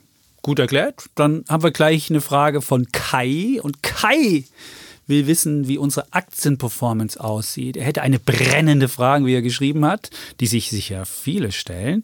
Wie gut ist eure eigene Aktienperformance in Prozent, seit ihr selbst mit Aktien handelt? Hm. Also ich muss gestehen, ich mache da keine Statistik. Ich bin da, ich mache das so aus freiem Gefühl raus und dann hat man das Gefühl, dass man irgendwie, ja, aber ich, ich messe das nicht. Ich bin aber auch einer, der seine Steuererklärung zu spät abgibt und Strafe zahlt, der, weiß ich nicht, also ich könnte, weil ich, ja, jetzt sage ich nicht, dass ich zu viel Geld habe, aber ich bin da nicht so, ja, das, das bist fördert, nicht so fördert der- nicht, so, nicht so der Disziplinierte, der so mit Disziplin eine Excel-Tabelle führt. Der und alles Daniel D. Eckert-Typ. Genau, der, genau, der mit Millimeterpapier die, die Kurse einmalt. Das macht er jetzt nicht mehr, aber das hat er ja hier mal erzählt. Aber er macht das bestimmt noch hat. eine schöne Excel. Ich glaube, der Der Daniel. Weiß kann dir sagen, Der die letzten auch 30 sagen- Jahre, welche Performance er gemacht Das hat. könnte er Jahr. sagen und er sagt auch immer, wenn er auf Rekordhoch ist. Dann ist er, ist er besser gelaunt. Man kann das schon feststellen. Ah. Während bei mir, ich weiß nie, ob ich auf Rekordhoch bin oder nicht. Außerdem, das Doofe ist ja, wenn man eine Aktie verkauft, wie Lufthansa beispielsweise, die jetzt zu 10 rausverkauft habe, dann ist die weg und dann sieht man die auch nicht mehr. Ja, und dann ist die ja auch nicht mehr in der Statistik drin. Dann müsste man die irgendwie in eine Excel-Tabelle eintragen. Aber Das ist genau der Punkt. Ja. man muss für die Steuer angeben, okay, muss gucken, was habe ich da an Plus und Minus. Das muss aber alles Na andere. gut, das macht ja eine Bank automatisch. Also man die addiert das. Nee, wenn du bei, wenn du bei Trading 2 und 2 Was? bist, das ist Musst ein. du selber rausschreiben? Das ist ein Steuer, äh, ein ganz, also von der Steuer musst du alles selbst machen. Also das die, ist wirklich, das die, die wirklich, führen das keine Abgeltungssteuer ab? Nein. Ach, das ist dann, ist ja auch gar keine, das ist auch ein CFD-Broker oder so. Nee, das ist, das ist, das ist, äh, da, vielleicht können wir die Frage gleich mal vornehmen. Da, gleich da kam ja die eine Frage, ist ja, Frage gab eine Frage zu Trade. Der, der, der Vorteil dieses Brokers ist, das muss man ganz klar sagen, man kann kostenlos, man kann kostenlos ähm, Aktien kaufen und zwar an der Wall Street. Das ist sehr schön und gerade wenn man Wall Street Aktien mag und da Technologieaktien mag, das kriegst du für Umme. So, das ist der große Vorteil. Du kaufst Aktien oder du kaufst ein? Nein, du kaufst Aktien. Aber äh, äh, und das Gute ist auch, du kannst wenn das Konto, wenn du da Geld für brauchst, kannst du einfach per Apple Pay das da überweisen und hast es in 10 Sekunden da und kannst damit traden. Wenn du bei Trade Republic das machst, weiß ja jeder, musst überweisen, dauert irgendwie drei Tage teilweise. Hat den Vorteil, wird man nicht so impulsiv und muss nochmal drüber nachdenken, was man machen will. Das ist das Schöne bei Trading 2 du hast es halt sofort. Der Nachteil ist, wenn du das Geld da überweist, man sollte nur das Geld überweisen, was man wirklich sofort in Aktien anlegt, weil es, das ist, man hat da kein richtig eigenes Depot, sondern man hat so einen Anteil am großen Depot. Dann steht da halt dran, das gehört dem Chapitz. Nur, wenn der Laden irgendwann mal pleite gehen würde, hätte man das Bargeld, was man hat, das wäre irgendwie, ob danach jeder sehen kann, das gehört dem Chapitz, wäre ich mir nicht so sicher. Bei den Aktien, das, die sind ja wenigstens da, die Aktien, und da steht dann dran, der Teil der Aktie gehört der Chap dem Chapitz und deswegen können die auch so Fractured Shares anbieten, also Teilaktien. Dann, weiß ich nicht, kannst du eine halbe Amazon kaufen und so weiter. Also der Vorteil ist, es ist einfach, aber der Nachteil ist, du hast halt nur so Anteile und du hast halt, musst du deine Steuern selbst machen. Und die machen nicht so, dass sie den, die geben zwar dir aus, du hast das gekauft und das verkauft und so weiter, aber den Rest musst du alles selbst machen. Und das ist schon, aber ich mag den halt, weil er schnell, einfach und schmutzig ist, ist auch in, in Europa, in Bulgarien gemeldet, in der in UK und in Bulgarien. Deswegen, wenn jetzt UK, wenn der Brexit kommt, kann man da weiter mit äh, arbeiten. Aber es ist trotzdem ein Risiko und jedem sei gesagt, wer jetzt das mit der Steuer luxuriöser haben will oder dieses Risiko nicht haben will, was ich hier geschildert, geschildert habe, der sollte den nicht nehmen. Aber er ist halt schnell, schmutzig und überhaupt. So. Haben wir das mal einmal gesagt, weil wir ganz viele gab, gab Fragen zu, zu Brokern. Und man hat halt ein relativ kleines Universum, aber das ist halt an der Wall Street. Man kann halt jede Nasdaq-Aktie zu null äh, Kommission kaufen und das ist ganz schön. Hm. Das kann man natürlich mit CFDs auch, aber wiederum nur gehebelt. Mhm. Ähm, und ähm, da gilt übrigens das gleiche Prinzip, dass man da auch, dass da die, die Steuer nicht gleich abgezogen wird, sondern das muss man auch mhm. angeben, aber da kriegst du mhm. wenigstens eine schöne äh, Übersicht, die du einfach dann den, ans Finanzamt weiter oder an deinen Steuerberater weiterleiten kannst. Mhm. Ähm, wenn du das selber aufschreiben musst, dann ist es, finde ich, nee, aber kriegst das per sehr, Mail. Das ist ganz das hübsch. kriegst du schon. Du kriegst eine Mail, kriegst schon. aber du musst dann, dann ja. ja, musst es dann eintragen, klar. Ja, ganz genau. Oder du musst es halt dann, genau. Ähm, aber wenigstens eine Mail. Also früher ja. mal, aber gut, wir wollen nicht von früher erzählen. Gut. Da musste man sich ja dann immer hinsetzen und seine Abrechnungen vergleichen. So. so. Ähm, aber die Frage war ja nach der Aktienperformance. Da muss ich auch sagen, ich habe wirklich, ich die letzten Jahre erst angefangen, immer so einmal am Jahresende. Machst du? Äh, Mache ich dann, weil ich schreibe mir jetzt immer auf, wie viel Geld ich jetzt in welches Depot, ich okay. habe ja wirklich verschiedene äh, Depots äh, und, und äh, da einzahle und wieder rausnehme, muss man sich einfach wirklich ehrlich machen, ja, weil oft vergisst man ja die Einzahlungen. oh. und äh, so, dann tolle so, Performance stimmt. und hat vergessen, wie viel Geld man da reingebuttert hat. Also okay. Also das ist ganz wichtig, also gerade wenn es so schnell geht mit den Einzahlungen mhm. mit Apple Pay oder bei meinem äh, CFD-Broker kannst du auch von der Kreditkarte dann einzahlen. Sofort, oder geht Zack, auch? Sofort. Da muss ja? man sehr diszipliniert ja. sein. Ja. So, ähm, also da, genau, das ist eine große Falle auch. Ähm, und ähm, von daher, seit ein paar Jahren mache ich dann immer am Jahresende mir schon meine Excel-Tabelle und sage, okay, was hatte ich am Jahresanfang für Startkapital, wie viel ist rein und mhm. rausgeflossen. Das schreibe ich mir immer sofort auf in so eine kleine Liste auf meinem Handy. Ja, das ja. sage ich immer sofort. Geh mal auf und zeig mal, was hast du denn jetzt? Hm? Wo sind jetzt? Einfach bei, bei, bei Numbers. Also, jetzt können wir gucken, jetzt können wir aufmachen. Nein, jetzt habe ich, nein, ich habe jetzt nicht meine Performance. Das kann ja, ich nicht ja nicht, aber für letztes nein, nein. Jahr hast du die? Das habe ich nicht. Ähm, die habe ich ehrlich gesagt nicht nachgeschaut, weil ich heute früh im, im, im Büro erst die, die ganzen Fragen mir angeguckt habe, ehrlich gesagt. Ähm, aber ich, es war auf jeden Fall deutlich zweistellig im, im, im letzten Jahr. Und es waren aber, also ich, so viel kann ich sagen, seitdem ich das jetzt seit, keine Ahnung, paar Jahren, so sechs, sieben Jahren mir dann immer aufschreibe. Ähm, dass es Jahre dazwischen äh, dabei waren, wo ich halt wirklich minus äh, zwei Drittel hatte. Zwei Drittel minus, also 66 Prozent Verlust, ja. Und dann habe ich halt auch wieder Jahre, wo es über 100 Prozent nach oben geht, ja. Das sind, passiert halt mit gehebelten Depots, ja. Und es hängt ja dann auch wieder davon ab, wie groß das Depot jeweils ist und wenn du dann, deswegen so, so ein äh, Schnitt über Jahre dann auszurechnen, das hängt ja auch wieder davon ab, wie, wie groß dann dein Depot ist, wenn du jetzt wieder Geld rausgenommen hast, weil du äh, Eigenkapital brauchtest für, für eine Immobilie oder sowas, dann hast du entsprechend kleineres Depot, das, na, handelst du ja auch wieder riskanter. Also du kannst auch da keinen Durchschnittskurs der Jahre machen und das irgendwie vergleichen mit der DAX-Performance, das macht gar keinen Sinn. Ähm, und aber dieses Jahr bin ich auf jeden Fall deutlich im dreistelligen ähm, Bereich unterwegs ähm, und es wird auf jeden Fall ein sehr, sehr gutes Jahr dieses Jahr. Aber mhm. da habe ich ein paar, ja, wirklich ja, Vermehrfacher ja mit dabei. Ähm, aber deswegen, ähm, wir wollen ja auch gar nicht hier irgendwie einen, einen Wettbewerb äh, veranstalten und sagen, wir machen so tolle Performances. Da schrieb auch jemand so, he, he, he, eure Tipps, die sind auch eher lau. Der Podcast hat einen guten Unterhaltungsfakt, aber die Tipps sind aus dem Bauch raus und so weiter. Genau, ähm, da muss man erstmal zu sagen, Tipps. Ja, Wir danke. geben keine Tipps. Das wird Danke. immer wieder in den Fragen, werden dann solche Formulierungen verwand- verwandt und das wollen wir einfach wirklich an dieser Stelle nochmal klarstellen, dass wir keine Tipps geben. Wir sagen, wir machen uns ehrlich und sagen auch, welche Aktien wir dann jeweils haben äh, und geben ansonsten Ideen, ja, in der Eigenverantwortung, je, je, was er drauf macht und äh, wollen hier überhaupt keinen Anspruch erheben, dass wir irgendwelche, äh, das ist äh, unser eigenes Depot letztendlich und unsere eigene Verantwortung und wir spüren das am, am meisten und äh, wir wollen schon gleich, gleich gar nicht irgendjemand dazu animieren, das uns nachzumachen. Ja. Wenn er eine Idee aufgreift und sich dann freut über 100 Prozent bei Meyer Burger und viele haben sich auch sicherlich über, über, über Tesla gefreut und also äh, auf der anderen Seite muss man ja auch sagen, wir hatten wirklich auch äh, hier gute Ideen teilweise, die schon äh, sich vermehrfacht hat, hatten in den letzten Zeiten. Das war, war auch ein bisschen Glück dabei, würde ich mal eher sagen. Also ich würde jetzt eher davor warnen zu sagen, äh, das muss jetzt immer so weitergehen. Das wäre eher mein Bedenken, als zu sagen, wir hatten jetzt immer schlechte Tipps hier. Das würde ich ja auch mal von mir weisen. Ähm, ähm, und äh, eher einfach mahnen und sagen, hallo, Vorsicht, äh, das ist äh, jetzt momentan, äh, es steigen die Märkte halt und da steigen sehr, sehr viele Boote. Und äh, das ist keine Garantie hier, dass das immer so weitergeht. Genau.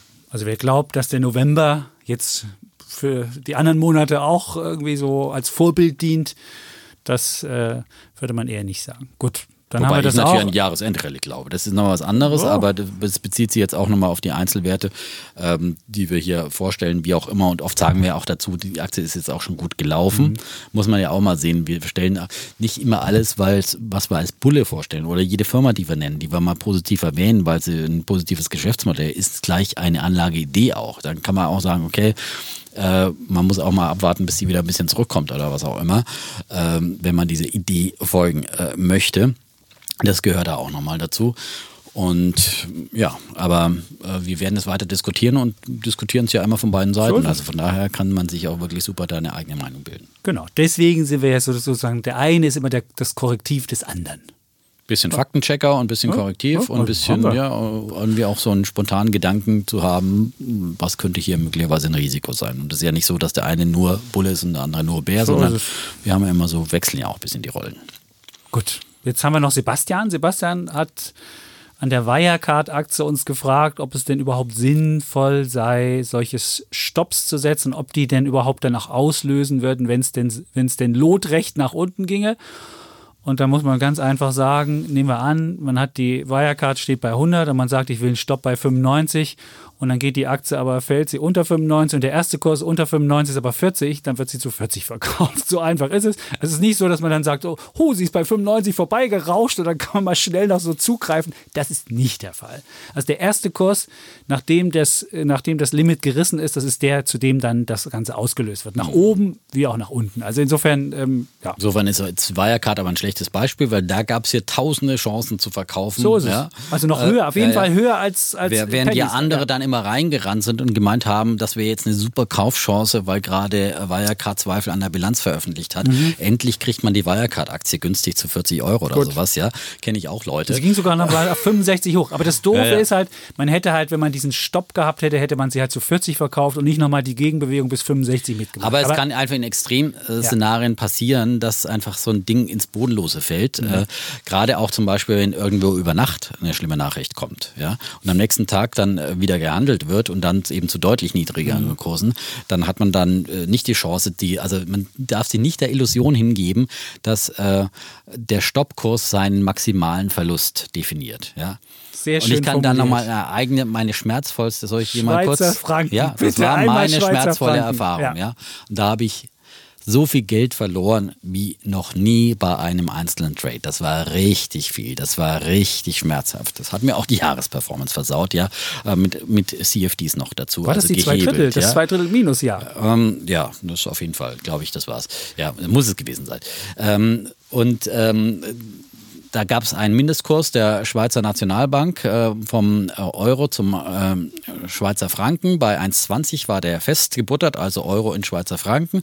Und da hieß es, äh, darunter, also darüber lassen wir den Franken nicht steigen, sprich, darunter darf der Euro nicht fallen, äh, damit wir weiter wettbewerbsfähig sind. So, das, und da hat die SNB gesagt, das ist unser garantierter Mindestkurs, den garantieren wir. Und da haben nicht nur ich sind auf diese schlaue Idee gekommen, ja, kann ich ja eigentlich gar nicht verlieren bei diesem, bei diesem Trade, weil äh, nach unten ist er abgesichert durch die SMB und man glaubt doch einer Notenbank. Ne? Also da hatte mhm. ich noch Vertrauen in Notenbanken, ja.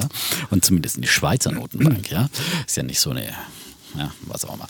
Ähm, und ja, und dann plötzlich haben die ähm, im Jahr 2015. 2015, 2015 im Januar. Es war kurz Januar. vor Davos, ja, macht es ja. rappel. Wow, wow, wow. Und dann ja, haben die einfach mitten am helllichten Tage, es geschah am helllichten 9 Uhr, Tage, 9 Uhr 7 oder haben sie diesen, diesen Mindestkurs haben gesagt, wir können ihn nicht mehr halten, weil so viele der große Spekulanten dagegen spendieren äh, und da konnte die nicht mehr noch mehr Geld reinbuttern. Ja. Und wollten sie nicht. Es ging wollten um sie Willen. Nicht so. ging, genau. Weil die hatten dann halt den ganzen Laden voller Euro-Anleihen, weil sie mussten halt immer Euro kaufen, um, um den Euro halt gegenüber Und dann fiel dieser Schweizer Franken Rennen wirklich absolut wie ein Stein mhm. ins Bodenlose. Und dann ging es ja auch noch darum, welchen Trader hat man und so weiter, wer stellt da wo welche Kurse. Und gerade bei CFD-Tradern und so weiter gab es dann auch viele juristische Nachspiele und dergleichen und so fort. Äh, ich weiß gar nicht mehr, ich habe am Ende dann irgendwie, mein erster Kurs, zu dem er ausgeführt wurde, war glaube ich bei 93 Cent oder sowas, also äh, über 20 Prozent verloren, dann wurde es mhm. nochmal nachkorrigiert. Und, das äh, Tief war bei 85 Cent, sehe ich hier gerade. Ich habe mir gerade mal den Kurs hier ja, ja, und manche haben dann bei 85 Cent dann ja. verkauft und so weiter. Wahnsinn. Und da gab es dann viel ja. juristische Nacharbeiten und so weiter. Äh, und äh, das war wirklich ein Desaster. Und ähm, ja, deswegen sollte man immer, immer beachten, dass, und sowas kann einem mit einer Einzelaktie eben auch passieren. Mhm. Ja, wenn du irgendwie über Nacht eine Aktie hältst äh, und am nächsten Tag, äh, keine Ahnung, der über Nacht irgendwie Gewinnwarnung oder andere schreckliche Nachrichten gebracht oder äh, gesagt, dass wir jetzt eigentlich kurz vor der Pleite stehen, was auch immer irgendwas Überraschendes. Mhm. Ja. Das ist der Nachteil und, von so einem Stopp. Und, und die Aktie verliert 50 Prozent, äh, meinetwegen über Nacht, kann mhm. ja durchaus passieren. Bei Nikola oder Konsorten. Ja, ja. wir letztens sogar bei Beyond Meat, als die Quartalszahlen waren. Da war es nicht 50, da war es 40 Prozent. haben sie da 40 verloren. 40 aber nicht im regulären Handel dann. Nicht im regulären. Aber gut, du bist morgens aber aufgewacht, ja. hast das Ding möglicherweise verkauft und dann zog sie direkt wieder hoch und man hat Nein, das Ding. aber kann das jederzeit ist der Nachteil passieren. von Stops. Ja. und es gibt keine Garantie, ja, muss man einfach sagen. Und da kann man mhm. wirklich, und dann, wenn das noch mit Gebeln Positionen passiert, dann, dann, boah ist man echt. Deswegen auch hier äh, Positionsbegrenzung gehört eben auch zum Risikomanagement, musste ich auch mal leidvoll lernen. Gut, kommen wir zu Frage 2 von Sebastian. Er sucht mit der Familie ein Eigenheim und der Wunsch könnte schon bald in Erfüllung gehen im nächsten Jahr. Und dann sagt er, naja, jetzt gibt, sind die Tipps sind so, dass man eigentlich möglichst das ganze Geld dann in diese Immobilienfinanzierung packen sollte, möglichst wenig, wenig ähm, neue Schulden aufnehmen soll. Und dann hat er sich mal ausgerechnet, okay, wenn ich dann die Schulden abgerechnet, abgezogen habe bis 60, habe ich sie zurückgezahlt, Mitte 60 und dann könnte er am Aktienmarkt anlegen, ob das denn klug so wäre. So, das war die Frage. Und ich hätte ja eine Idee, also meine Idee wäre ja, wenn man sich heute für 20 Jahre einen, Immobilienkredit holt, ist der ungefähr 1 bis 1,5 Prozent hoch, je nachdem, welche, welches Risiko man hat. Und wenn man Aktien konservativ sieht, kriegt man 5,5 Prozent dafür im Jahr. Und das ist wirklich konservativ nach Steuern. Es gibt auch viel bessere Jahre. Aber 5,5 Prozent kann man sagen, das ist wirklich eine konservative Aktiennahme nach wirklich Steuern. Und wenn man sieht, das eine kostet einen 1 bis 1,5, das andere bringt einem 5,5, dann kann es nicht sinnvoll sein, wenn man möglichst äh, sich überhaupt nicht verschuldet und auch Aktien links liegen lässt, sondern kann man es sogar machen, dass man vielleicht ein bisschen sich höher verschuldet und vielleicht die Tilgungsrate nicht ganz so hoch ansetzt und lieber ein paar Aktien noch nebenbei macht. Aber das ist auch immer eine Mentalitätsfrage. Wie fühlt man sich mit Schulden? Ich fand ganz am Anfang, wenn man dann so einen Kontoauszug hat, dann steht da da minus irgendwie 100.000 oder 300.000, was bei uns stand, ich weiß nicht mehr. Dann zuckt man so kurz zusammen und irgendwann sagt man, keine Angst vor Schulden. Und dann kann man dann auch wieder das Ganze entspannter sehen. Aber das ist halt wirklich auch eine Mentalitätsfrage. Also ich würde nie nur auf Immobilie setzen und überhaupt nicht mehr nebenbei was anderes sparen, sondern ich würde so machen, dass, dass ich auch noch nebenbei was sparen kann. Was würdest du sagen? Aber man sollte trotzdem natürlich auch weiter seine Immobilie tilgen. Und ja, auf jeden man, Fall. Nicht, wenn man, nicht, also wenn man, vor allem wenn man, wenn man das über 20 Jahre macht, äh, dann ist man ja, kann man ja es schaffen, dass man die fast wirklich tilgt in diesem Zeitraum und vielleicht trotzdem noch ein bisschen Geld in den Aktien legen kann. Was ich ja gemacht habe, um wieder aus den ja. Defner und seine ja. risikoaffine Freude ja. bei meiner ersten Immobilie, da habe ich ja gesagt, warum soll ich denn da Schulden abbezahlen? Hallo, ich, ich spare alles in Aktien an. So, und habe äh, ähm, in eine Lebensversicherung, das war eine gute Sache, weil da Damals gab es noch Zinsen. Damals gab es noch Zinsen, ja, ja die schön. waren da zwar auch nicht so hoch wie die Kreditzinsen damals, aber es hat sich dann jetzt im Laufe der Jahre dann ähm, angeglichen, beziehungsweise äh, kriege ich jetzt wesentlich mehr Zinsen von der, von der Lebensversicherung, ja, okay. als ich heute nach diversen äh, Kreditumschuldungen, beziehungsweise halt äh, an neuen ähm, Kreditverlängerungen na, mit günstigeren Zinssätzen ähm, bekommen habe. Ähm, und dann habe ich gesagt, aber den anderen Kredit spare ich dann in einen Aktienfonds an und das ging halt die ersten Jahre dann auch ziemlich daneben. Ja, das, äh, mhm. so. Und da ist mein äh, Tilgungspolster total zusammengeschrumpft und äh, ja, die Schulden sind leider nicht die geschrumpft. Die sind leider die nicht geschrumpft. Das ist der Nachteil, und, genau. Äh, ja, und dann hast du natürlich auch, aber das äh, hat sich dann im Laufe der Jahre in der Tat, wenn man es auch längerfristig, aber da muss man halt dann auch ja, dann starke Nerven haben. Mentalitätsfrage. Ja. Und äh, ja. Defner ist ja, neigt ja manchmal zu etwas äh, zu großem Risiko. Aber ich glaube, ich habe aus all diesen Erfahrungen gelernt, ja, und äh, bringe ja jetzt immer eher so ein paar Zockergewinne dann ins Trockene. Ins Trockene. ins Trockene die Schäfchen. Die Schäfchen. Also man kann einfach, man muss wirklich, ich meine, ich, ich erzähle das jetzt einfach immer nur hier, weil es ist Börse ist ein lebenslanges Lernen. Ja? Und wer immer, jetzt apropos, das ist jetzt vielleicht die Stelle, die Stelle. wer immer irgendwie suggeriert oder verspricht, hallo, bei mir brauchst du nur ein Seminar belegen oder dieses eine Buch lesen und dann weißt du, wie du äh, äh Gewinne machst, ja, und dann ja. äh, machst du 20 Prozent Gewinne. Äh, das ist einfach nicht so. So ist nicht das Börsenleben. Und das habe ich ja neulich, habe ich ja dieses Buch vorgestellt, das Geld neulich? richtig. War das, nicht vor, weiß das war vor zwei Wochen. Vor zwei Wochen. Vor zwei Wochen. Vor zwei Wochen. ja? Von ja? Philipp J. Müller. Das war dein, das ja? war dein Bär das war mein erster Verriss. Verriss. Ja, ich habe dieses Buch wirklich verrissen, ja, muss man so sagen. Und ähm, dann hat mich äh, letzte Woche der Herr Müller angerufen und war natürlich nicht amused. Ja?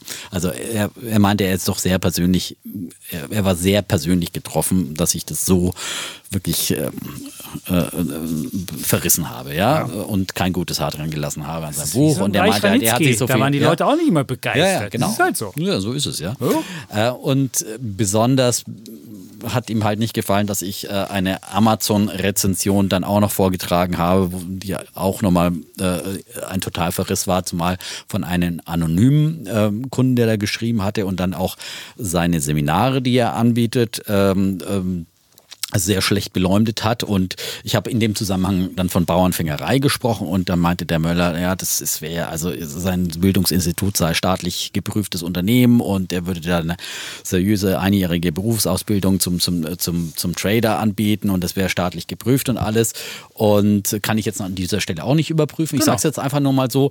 Und ähm, ähm, er sagt, er will auch nicht den Leuten einfach nur, wenn ich das jetzt so verstanden hätte in dem Buch, ist, so, ist überhaupt nicht so gemeint, hier ist es so ein schnell Reichmachbuch, sondern er will einfach finanzielle Intelligenz vermitteln und auch, dass das äh, mit moralischem und äh, Handeln und ethisch richtig dann auch gepaart sein sollte. All die Sachen habe ich natürlich nicht erwähnt, die stehen auch schon auch drin. Ich hatte aber auch gesagt, dieses Buch hat auch gute Seiten und das Mindset und so weiter, das ist durchaus nicht so schlecht. Für mich gab es da allerdings wenig Neues draus zu erkennen.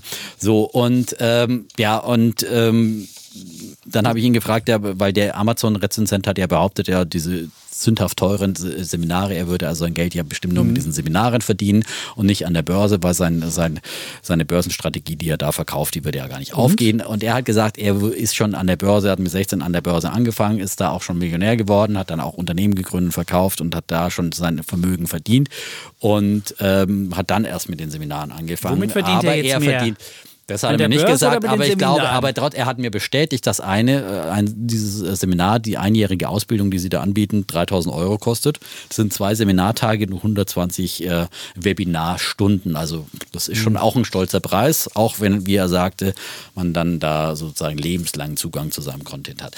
Also, ähm, ich würde das Buch nach wie vor nicht empfehlen. Bin auch immer noch der Meinung, dass es schon äh, Werbebuch Aber du kannst für, halt nicht sagen, wie die Seminare sind. Da du, da, was? Ja, du kannst halt nicht sagen, wie die Seminare sind. Vielleicht genau. sind die gut, vielleicht sind die wunderbar. Es wir wissen es nicht. Man muss auch sagen, es gibt auch viele positive Rezensionen ja. bei Amazon. Da gibt es ja auch immer viele Fans. Und ja, und da gibt es bestimmt Leute, die da was mitnehmen. Und äh, ich fand das Buch, ich finde, es gibt einfach bessere Bücher. Und ähm, aber ich glaube, dass äh, der Philipp Müller durchaus zumindest kein Scharlatan ist, sondern der nimmt seine äh, Sache schon ernst. Äh, hatte ich jetzt das Gefühl in diesem Telefonat, auch das ist jetzt. Okay, du nimmst den Bauernfänger ja, zurück. So, ich nehme den Bauernfänger zurück. Da ist es wunderbar, dann haben wir das auch gemacht, das finde ich, so muss man Kann man auch mal finde, sagen, ja. Und, man sagt, da habe ich ja. vielleicht den Ton Und wer immer auch eine Mission hat, finde ich, finanzielle äh, Bildung und das Volk zu bringen, ja, der sollte natürlich auch irgendwie unseren Segen haben. Zumindest, so ist es. Ja. Und wenn es weniger als 3000 Euro sind, wie bei uns im Podcast, darf auch weiter gerne zuhören. So, ja, genau. genau. Dann haben wir das auch geklärt. Kommen wir, ähm, kommen wir noch eine Frage von Thorsten aus Schwalbach. Und der hat eine Frage gestellt, die wirklich schwierig zu beantworten ist.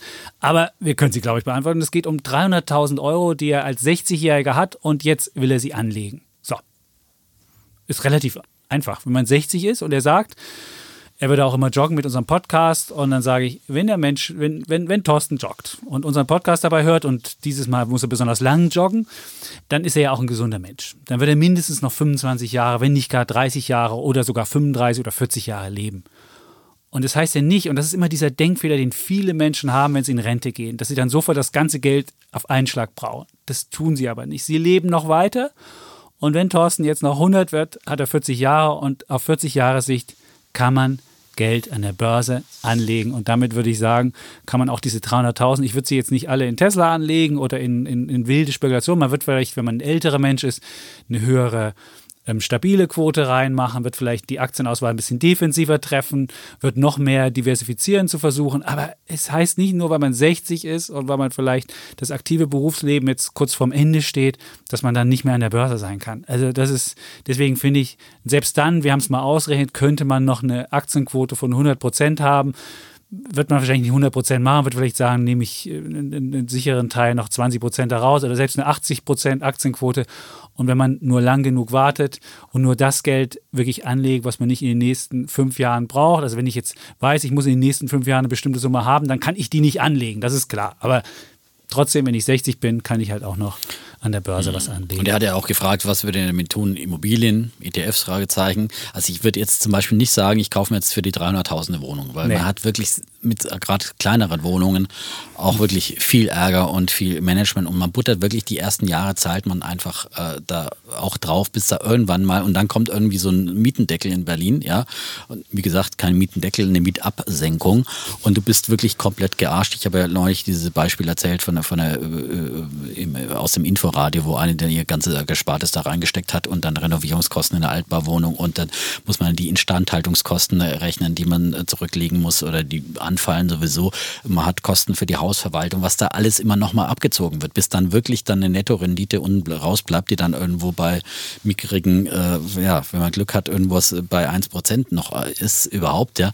Und dafür den ganzen Ärger und das Risiko, ähm, da würde ich wirklich also in ETFs gehen und wie gesagt, wenn man dann ähm, gibt es mhm. auch äh, äh, Immobilien-REITs oder eben notfalls auch Immobilienaktien, ja. wie beim letzten Mal Deutsche Wohnen besprochen, kann man sich ja nochmal anhören, ähm, aber nicht in der Einzelwohnung. Also das kann man eher, wenn man noch längeren Horizont hat dann, und sagt, dann will ja ich auch gar nicht vielleicht selber mal drin. Wenn ich eine Genau. Wohnung nehme, dann habe ich ja überhaupt nichts diversifiziert. Das ist, ist und auch offene Immobilienfonds, das könnte man ja auch überlegen. Man kann ja überlegen, vielleicht eine kleine Quote, aber die sind so mit Geld überschüttet und so viele Leute versuchen mit offenen Immobilienfonds noch Geld zu machen und man weiß Mhm. nicht genau, sind da eigentlich nur Wohnimmobilien drin, sind da Gewerbeimmobilien drin und wenn dann Gewerbeimmobilien drin Ganz sind und schwierig. gerade in der jetzigen Lage, äh, Da finde ich einfach Schwierig. wirklich immer noch die Immobilienaktien fast am transparentesten. Ja. Und da muss man das Börsenrisiko ein bisschen mit aushalten, die Schwankung.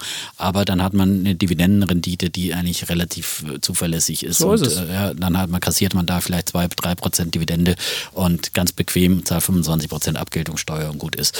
Ähm, So ist es. Und seit 1972, gibt es eine Statistik, seit 1972 gab es in 14 Jahren, wenn man 14 Jahre beim MSCI Welt in, ähm, investiert war, also wenn man zum ungünstigsten Zeitpunkt eingestiegen war, hat man nie ein Minus gemacht. Also 14 Jahre brauchte man maximal, um das auszusetzen.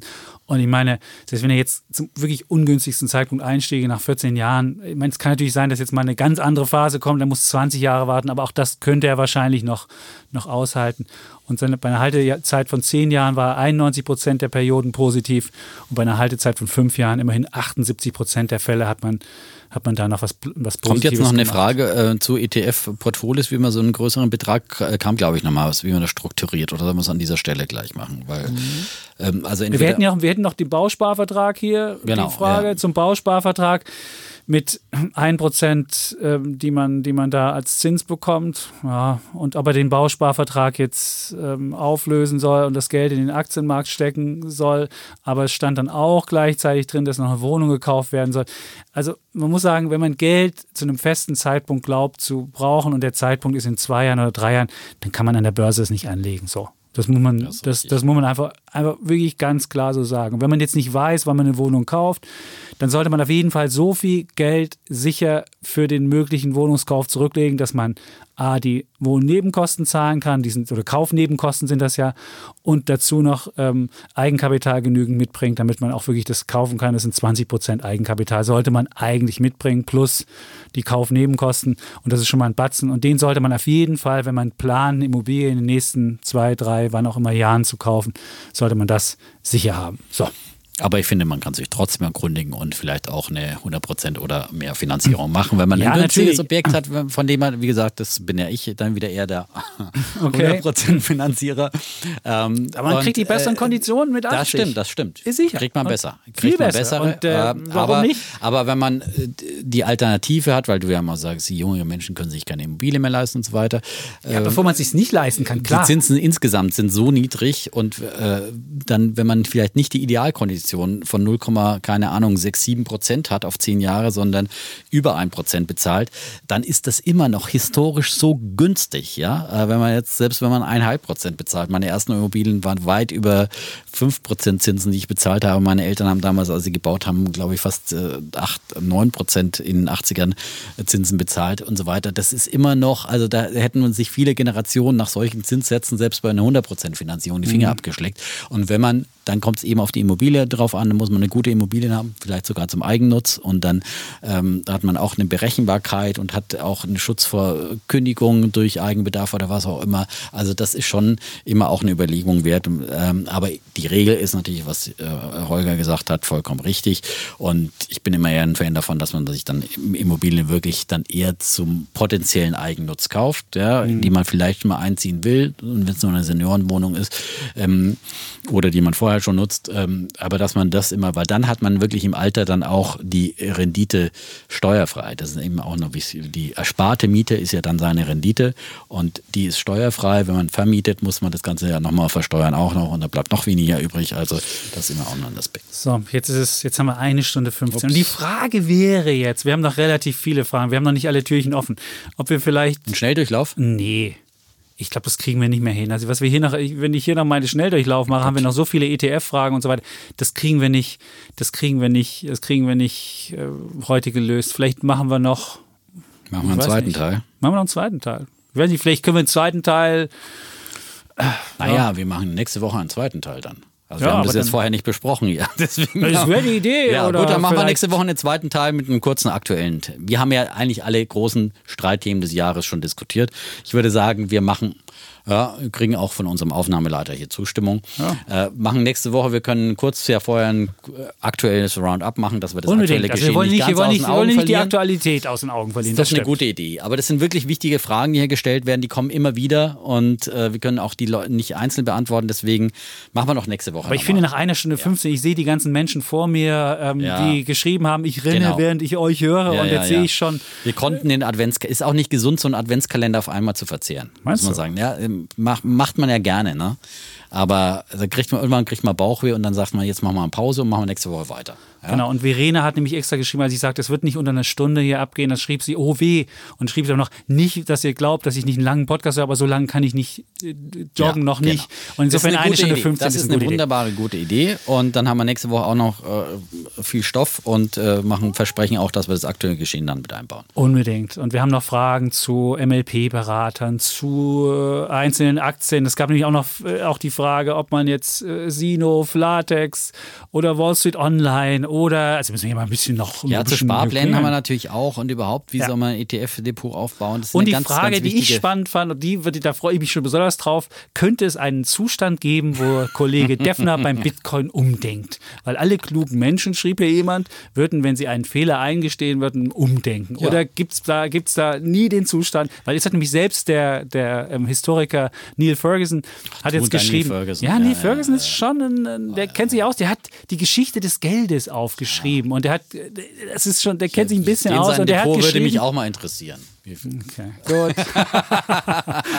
Aber er schrieb Aber auf jeden er Fall, gesagt, er schrieb? Bitcoin wäre wär der große Profiteur von der Covid-Krise und alle Leute, die reich werden, würden ihren Reichtum jetzt in Bitcoin stecken. Und dann schrieben viele drunter, auch wenn man nicht reich ist, würde man das machen. Also auf jeden Fall gibt es immer mehr Leute, die jetzt glauben, dass Bitcoin eine Ja, Anlagewährung das ist. Ich meine, es schwankt auch. Du hast ja letztes zum Black Friday ging es mal 20 Prozent runter. Am Donnerstag, ja. Ja, Ja, äh, 20 genau, Prozent, 20%. 3000 Euro, äh, Dollar Ja, äh, innerhalb von 24 Stunden. passiert schon mal. Ja, passiert schon mal. Das, Ja. ist, das ist Geldwertstabilität bei unserer neuen Gut, also Meine Damen und Herren, ich schon haben Sie am nächsten Tag dann einfach mal 3000 umgedacht. Dollar weniger in der Okay, Tasche. also Egal. was- ich habe ein stabiles Geld, ja, und glaube, das Stichwort Ja. ist gefallen, ja, davon lebt äh, der Bitcoin, ja. Okay, Also, gut. ja. Okay, ich Aber ich schon- verrate die Antwort dann beim nächsten Mal. In welchem Szenario, Ich ja. hätte schon eine Idee, was du uns sagen wirst, wenn er nicht mehr Tagesschwankungen von 20 Prozent hat. Aber da Ja, das. ich würde sagen, wenn ich irgendwie, keine Ahnung, eine Entführung plane oder sowas, irgendwie. Oder Ah, die Nummer wieder. Es ist nur für in Venezuela Verbrecher. mit ein, ein Million, oh, ja, mit, bei okay. einer Million Inflation, ja, da. Okay, du bist in der, du bist in der man sich- Diskussion im Jahr Hab ich jetzt die Antwort schon vorweggenommen? 2005 äh, stecken geblieben, als es noch diese, diese komische Plattform gab, wo man, wo man ähm, äh, Waffen kaufen konnte. Nee, wie, wie hieß die? Ich weiß es nicht mehr. Im Aber Darknet. Aber heutzutage gibt es das alles bei Telegram, ja. Kann ich das ja bestellen? aber unser Kann ich Waffen bestellen? Darknet für Arme, ja. okay. So, ja. Okay. Und unsere ganzen Corona-Leugner auch unterwegs sind, ne? Also. Gut, haben wir da auch noch drüber geredet. Sehr gut, Herr Defner. Jetzt. Äh, äh, ähm, gut, dann würde ich sagen, wir wollen keine weiteren Fragen haben. Also wir sind mit Fragen gut Genau, ausgestattet. ja, das Die stimmt. haben wir Ja, also. Sie sind jetzt alles, das war Einsendeschluss für den Advent. Der Adventskalender steht, aber er ist noch nicht ganz geöffnet. Wir müssen die Türchen noch öffnen. Genau. Ganz genau so ist es.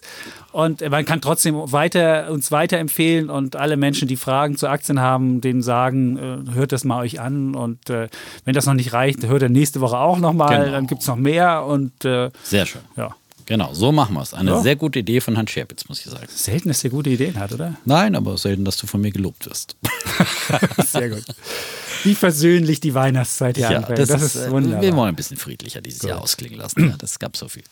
Aber jemand hat, gut, machen wir beim nächsten Mal. Du kannst, du, du darfst noch einen, so als, als Schleifenschluss haben Nein, wir es ja schrieb ja eine ja. auch, dass es wie, wie ein gutes Beispiel wäre für die Gesellschaft auch, dass man sich auch streiten kann und diskutieren kann Und danach sich dann aber verträgt. wieder vertragen kann und versöhnen kann. Das wäre auch für unsere Gesellschaft wichtig, wo die Gräben ja immer tiefer werden. Das ja? stimmt, aber als ich die letzte Diskussion gehört habe und du hast erzählt, wenn man eine Kritik äußert, man würde hetzen, dachte ich so, das ist noch nicht die mit Diskussionskultur, die ich Okay. hier liebe. Das Hetze war vielleicht ein Das Wort Hetze ist nicht so eine Ja, Diskussionskultur. okay. Aber ansonsten, wir aber vertragen es uns ist- immer Nein, wieder. aber es rutscht ja auch mal im Eifer des Gefechtes ein Wort raus. Es tut Okay. mir leid. Hetze war das nicht. Das stimmt schon. Gut.